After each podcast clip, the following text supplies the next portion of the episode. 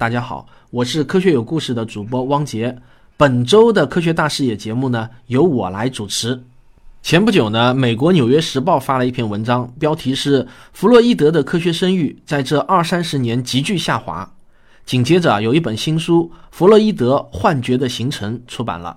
这本书描写了一个理想远大、喜欢沉思、师从天才导师的年轻科学家，如何因为狂乱的直觉而失去了客观的态度，掩盖错误，并创造了一场国际个人崇拜。弗洛伊德这个名字，我相信你们一定听着耳熟，但是他到底创立了什么样的学说，你可能答不上来。实际上啊，这几年我们在生活中经常可以听到弗洛伊德的学说。我给你举个例子啊，在某个电视节目中呢，专家就让嘉宾在白板上画一间屋子、一棵树和一个人，接着呢，这位专家就会对着画作啊振振有词，他会说啊，你的屋子、树和人都画在画面的居中的位置，说明你啊自我意识较强，以自我为中心。屋子呢，你画的比较小，下面的地面却画的多很多，说明啊你缺乏安全感。你的树画的很大。树干也涂黑了，说明你潜在的攻击意识较强。说完之后呢，这个专家还会煞有介事的，显得极其高深的说：“这是弗洛伊德的精神分析法。”弗洛伊德这个非常洋气的名字啊，再加上精神分析这个不明觉厉的词，瞬间呢就会把你给征服了。然而，当我对科学了解的越多，我就越是坚定的认为这是一门伪科学。要想了解弗洛伊德的理论都是从何而来的，我们得先走进他和他所处的时代。弗洛伊德呢是出生于1856年的奥地利，十七岁的时候啊考入维也纳大学医学院，二十五岁呢开始私人执业，担任神经科的专科医生，同时啊也收治精神病人。当时的精神科还是一片科学的荒地，弗洛伊德由于自己的独特见解，与维也纳医学界呢是格格不入。一八九七年的夏天，他开始对自己做心理分析，每天呢就抽出一定的时间，用自由联想和释梦的方式寻找隐藏在回忆中的童年经历，寻找隐藏在自己每天情感口误和微小记忆错误背后的动机。在这个过程中，他一次次的接近崩溃的边缘，又一次次的绝地逢生。一九零零年。四十四岁的弗洛伊德完成了自我分析，这次自我分析给他带来的收获呢是巨大的，不但让他摆脱了神经功能症，确证了从患者身上得到的一些结论，并且催生了他的精神分析理论。同年呢，他出版了《梦的解析》，后来这本书呢就被视为精神分析法创立的标志。弗洛伊德认为，人有意识和潜意识两个层面，潜意识产生自人类的性欲本能。这个本能从儿童期就已经存在了。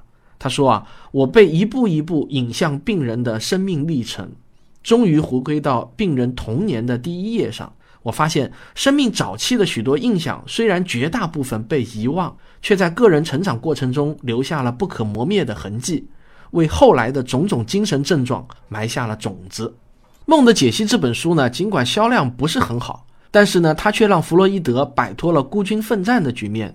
一批青年医生以他为核心，成立了心理学星期三聚会，形成了一个学术小圈子。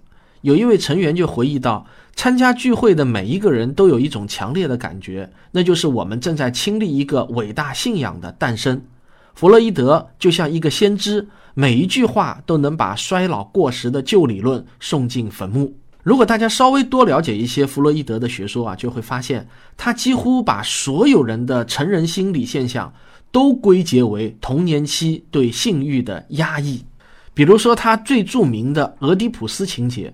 这个俄狄浦斯啊，是古希腊神话中的一位悲剧人物。他的父亲因为他会弑父恋母的预言而丢弃了他。尽管养父母对他视如己出，但他却因为误会而离开了家，独闯世界。那时他并不知道自己是被收养的。后来呢，他因为意外杀死了自己的亲生父亲，又和亲生母亲结婚，并且啊还有了四个孩子。这就刚好正中了预言。这个真相被揭露后呢，他难掩痛苦，刺瞎了双眼，并最终流放了自己。弗洛伊德在《梦的解析》这本书呢，就写道：很可能我们都注定要将最初的性冲动对准我们的母亲。将最初的憎恨和暴力冲动对准我们的父亲，我们的梦让我们确信如此。弗洛伊德一九一三年的《图腾与禁忌》这本书中也提出，男孩早期的性追求对象是其母亲，他总想占据父亲的位置，与自己的父亲争夺母亲的爱情，也就是恋母情节。如果这种情节得不到有效的控制，对父母一方的强烈嫉妒反应能够产生足够的破坏力，并因此对人格的形成和人际关系产生永久性的困扰和影响。再严重下去呢，就会发展成为精神病。对弗洛伊德这一观点的批判啊，其实由来已久了。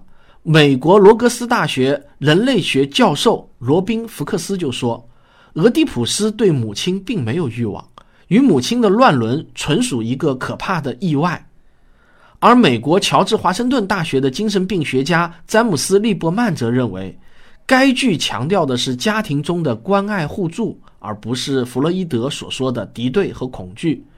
俄狄浦斯在养父母家成长，很爱养父母，但是他听到神谕说将来会乱伦，并且还会杀亲，然后呢就离家出走了。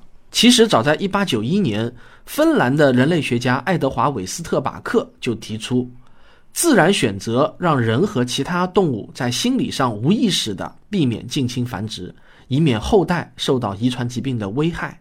这让共同生活在一个家庭或种群的个体自然地会避免性方面的接触。近亲性交的行为十分罕见，这是由自然选择所决定的心理基础，在逐渐发展出乱伦的文化与道德禁忌。目前啊，进化心理学家和人类学家。把人类的社会行为看成是进化的结果，认为俄狄浦斯情节是对亲子矛盾的错误解读。进化的基础呢是自然选择，也就是最适合个体生存和繁衍的遗传特点会被保留下来。这个过程中产生的亲子矛盾与乱伦欲望是没有关系的。就连弗洛伊德的弟子也发现，硬套俄狄浦斯情节是有问题的。例如啊，有的孩子知道父母可能要离婚，就会想方设法的把父母给撮合在一起。另外呢，也有一些弗洛伊德的支持者认为，他的理论有很多象征性与比喻性的东西，不应该简单的归结为单纯的生理上的性思维和性行为。比如说，他写的阴茎不单是指你胯下可能有的那块海绵体。更是指一种男权社会下被男性父性所代表的强大的力量与权威。他写的子宫呢，也不单指你小腹内可能有的那个器官，同时啊，在指一种常用来代表母性的宽容和慈爱。同样，他写的性本能，也不是说你成天只想啪啪啪嘿嘿嘿，而是指一种个体生命存活与种群繁衍持续的本能。这种事后打补丁的解释啊，与中医对五脏六腑的事后解释呢是如出一辙的。民国的中医泰斗们为了解释中医古籍对人体五脏六腑的错误认识，就发明了现在的心不是心、胃不是胃、血不是血的说法。这在我看来呢，就是耍流氓。其实呢，我认为要判断一个学说是否靠谱，可以先抛开它的具体观点不谈，仅仅看它采用了什么样的研究方法。就可以大致做出判断了。那什么是伪科学？声称自己是科学，但是呢又不采用科学公认的研究范式，那就是伪科学嘛。科学具有两个最基本的特征：可重复性和可证伪性。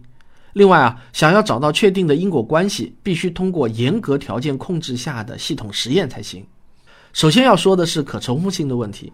精神分析理论的提出，大多呢是基于临床案例的研究。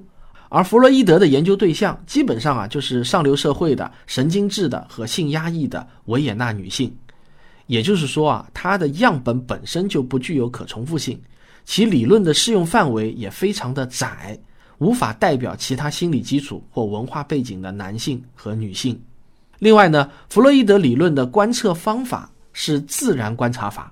而自然观察法本质上只能够进行简单的描述，无法让我们得出事物之间的关系，更不可能得出因果关系。其次啊，则是这种方法提供的资料往往是非常匮乏的，其结果呢，往往是个案分析所得，无法再现。再者啊，自然观察法无法进行有效和严格的操作性定义，这就会导致评估具有很强的主观性。所以呢。有学者就指出，如果弗洛伊德的这些做法被允许，那么个案分析可以用来证明所有的理论了。总之，临床案例是基于精神分析师对病人的研究，并不是基于实验条件的研究。因此呢，精神分析理论的研究者更容易看到自己想要看的东西，无论是在措辞的诱导上，还是记录的选择性上，他们都更容易把现实扭曲成他们想要看的，让案例符合自己的理论。那么，我们再来说可证伪性，这也可以称为可检验性。批判理性主义的创始人波普尔认为，可证伪性是分辨科学与伪科学的一把量尺。他将弗洛伊德的精神分析就作为伪科学的典型例子。波普尔就提出啊，看上去可以解释每件事的理论，实际上没有解释任何事情。这样的理论无法证伪。精神分析者可以解释人为什么要谋杀，又可以同样灵巧地解释为什么有人要牺牲自己的性命去救活别人。波普尔认为，真正有解释能力的理论，应该在许多可能发生的事之外，做出冒险性的预测。当预测很有可能失败的时候，预测的成功才真正具有分量。我们可以把弗洛伊德所用的方法和爱因斯坦所用的方法相比较，就一目了然了。爱因斯坦不顾一切地以他的相对论，冒着轻易就可以被证伪的危险，做出了有悖直觉的大胆预测。那么，如果结果与预测不相符，他的理论呢就会瞬间完蛋。弗洛伊德派的人则不同，他们只去寻找求证的例子。并且将理论做成可以普遍适应的东西，所以啊，任何事都可以做它的证明。在这一点上，与中国传统的易经相命之术那是非常像的。其实，在研究方法上，与弗洛伊德形成鲜明对比的心理学研究也很多。例如，著名的小艾伯特实验，就是弗洛伊德理论大行其道之时对他的狠狠打脸。当时，约翰霍普金斯大学的心理学教授华生。选中了一名被遗弃在医院中的九个月大的孤儿，叫小艾伯特，然后呢，对他进行一些心理上的实验。他先拿给他一些动物的毛绒玩具，小艾伯特啊很喜欢，不时的触摸，丝毫没有表现出害怕的情绪。接着呢，华生就给了小艾伯特一只真的白鼠。那么他想去抚摸的时候，华生就会敲击铁棒，发出一声巨响，结果呢，小艾伯特就被吓哭了。小艾伯特尝试了三次去接触白鼠，每次靠近的时候，华生都会弄出铁棒的巨响。小艾伯特啊，也每次都会被吓得大哭。之后呢，研究者就拿走了白鼠，小艾伯特的生活也恢复了平静。一周后，同样的实验又发生了。又一周后，当华生再次将白鼠呈现在小艾伯特面前的时候，他就露出了恐惧的情绪，开始躲避白鼠。随后啊，华生把白鼠换成了白兔、猴子、狗等其他动物，用同样的方法让小艾伯特分别对他们产生了恐惧。接着，动物就被换成了圣诞老人面具、白色的毛皮大衣等等。同样的方法也会让小艾伯特对没有生命的物体产生畏惧。在这里需要说明的是啊，实验之前，小艾伯特对这些东西都是挺喜欢的。而实验结束的一个月后呢，小艾伯特仍然对这些动物和物件无比的惊恐。这次实验的结果呢，发表在了1920年2月的《实验心理学》期刊上，引起了极大的反响。当时啊，弗洛伊德的精神分析法占据着心理学界的统治地位。华生试图通过实验，而不是像弗洛伊德那样单纯的理论分析来验证猜想，这是巨大的进步。此外，小艾伯特的实验证明了。人对事物的特殊情绪反应是可以后天习得的，这就颠覆了弗洛伊德的人的情绪来源于无意识的本能和童年期被压抑的内心冲突这样一个理论。华生本来还希望对小艾伯特建立新的条件反射，以消除他的恐惧反应，但小艾伯特不久呢就被收养了，矫正实验呢就没能进行下去。这个可怜的孩子啊，六岁的时候死于脑水肿。虽然这个实验严重违反了道德伦理，但它确实令人信服地说明了情绪行为可以通过简单的刺激和控制反应手段成为条件反射。最后，我想说明的是，否定弗洛伊德的学说，并不代表否定弗洛伊德本人。他所处的时代是第一次世界大战的战乱动荡的时代，这个时代对性高度的压抑。战乱带来的体验导致弗洛伊德过于强调性和攻击是对个体行为的驱动。他提出的理论更偏向经验的主观知觉，而非科学的客观严谨。其次呢，因为社会文化的原因，弗洛伊德的一些理论也带有较强的性别歧视。比如呢，弗洛伊德就认为女性的超我会更弱一些。他也认为，女孩在小的时候知道男孩有不同的生殖器而产生阳具嫉妒，但是弗洛伊德毕竟对心理学这门学科的建设做出了开创性的贡献，也是在弗洛伊德之后，心理学才慢慢的走上了科学研究的道路。这就好像古希腊的亚里士多德，在今天看来呢，他的大多数理论都是错误的。但是没有人会否定亚里士多德为人类的科学事业做出的伟大贡献。所以啊，如果今天我们还把弗洛伊德的学说奉为圭臬，那就好像用亚里士多德的理论来指导发明一样，是荒唐的。最后呢，我还是想告诉大家，在科学研究上，从古是不可取的。好，这就是本期的科学大视野，感谢大家的收听，我们下期再见。科学声音。